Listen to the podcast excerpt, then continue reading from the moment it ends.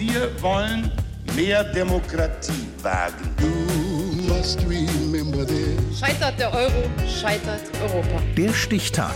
Die Chronik der ARD. 29. Juni 1932. Heute vor 90 Jahren wurde in Chemnitz die Firma Auto Union gegründet. Ariane Hoffmann.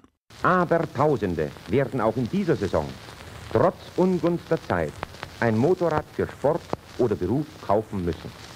Nur der Tüchtigere wird in dieser schweren Zeit ein zufriedenstellendes Geschäft machen können. Deutschland Anfang der 1930er Jahre. Die Wirtschaftskrise beutelt die Menschen. Automobilhistoriker Peter Kirchberg. Man muss sich vielleicht mal klar machen, dass der Weg der individuellen Motorisierung in Deutschland so wie in keinem anderen Land der Welt über das Motorrad gegangen ist. Für die Automobilbranche läuft's nicht so gut. Auch vier sächsische Firmen schreiben rote Zahlen.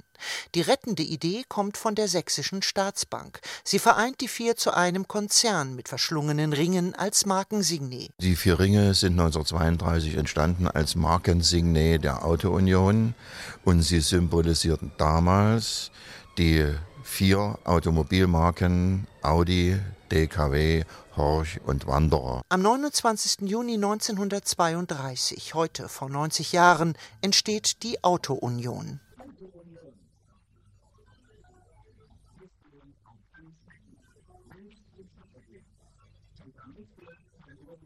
Die Marken bleiben erhalten, Horch und Audi für die Oberklasse, Wanderer in der Mitte und DKW fürs kleine Geld. Mit Erfolg. Schon 1938 hat sich der Umsatz vervierfacht und die Zahl der Mitarbeitenden verdreifacht. Auto Union wird zur Nummer zwei in Deutschland hinter Opel. Sause, mein Auto, sause geschwind, macht uns so glücklich und reich. Besonders beliebt der preiswerte DKW.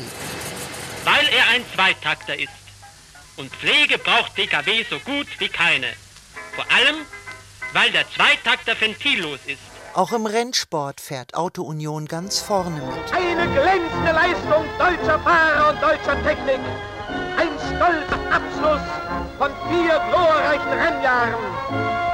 Deutsche Siege in drei Erdteilen. 1938 ist die Wehrmacht schon wichtigster Kunde der Vierringe. Bald darauf werden aus Motorsportsiegen in drei Erdteilen Wehrmachtsblitzkriege in drei Erdteilen. Automobilhistoriker Peter Kirchberg. Auto Union war da schon einer der größten äh, Heereslieferanten. Rund 20 Prozent des Umsatzes macht das Unternehmen mit dem NS-Staat. Nach Kriegsbeginn setzt Auto Union Zwangsarbeiter ein. 1945 hat das dazu geführt, dass sie als Unternehmen, die als einziges ausschließlich im sowjetischen Besatzungsbereich lag, enteignet wurde und 1948 im Chemnitzer Handelsregister gelöscht worden ist. In den sächsischen Werken entsteht später der Trabi.